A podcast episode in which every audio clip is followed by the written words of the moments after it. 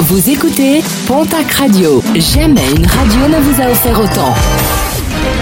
L'information locale à 9h, c'est sur Pontac Radio.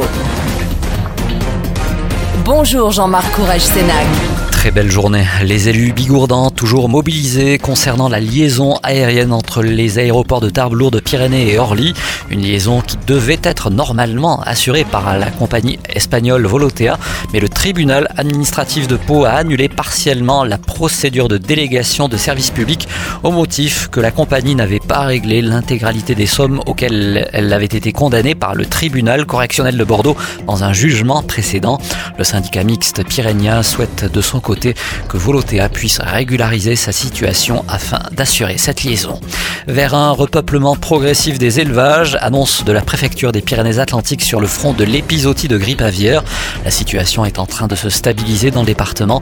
La préfecture a donc décidé d'une levée progressive des restrictions sanitaires zone par zone. Les zones les plus sûres pourront démarrer le repeuplement des élevages de volailles à partir du 29 mars. La sélection 2022 du guide Michelin a été dévoilée hier en fin d'après-midi. Dans le Gers, le restaurant Le Puy Saint-Jacques à Pujaudran obtient deux étoiles. La rotonde de l'hôtel du Palais à Biarritz décroche sa première étoile, tout comme le restaurant Ekaïtsa à Cibourg. Statu quo pour les autres établissements déjà étoilés de la région. En sport, rugby à 7, Pau accueillera le 27 août prochain la troisième et dernière étape estivale du Super Sevens, le championnat de France de rugby à 7. L'étape finale se jouera entre les 8 meilleures équipes de l'été le 19 novembre prochain du côté de la Défense Arena de Paris. Et puis la Coupe du Monde de VTT se prépare à Lourdes. Elle se déroulera ce week-end sur les pentes du Pic du Gers.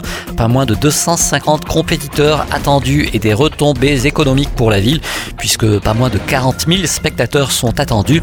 Une année riche en événements cyclistes pour la ville puisque Lourdes accueillera également un départ d'étape du prochain Tour de France. Ce sera le 21 juillet. Les coureurs relieront le Haut-Acam au départ de la Cité Mariale via l'école d'Aubisque et de Spandel.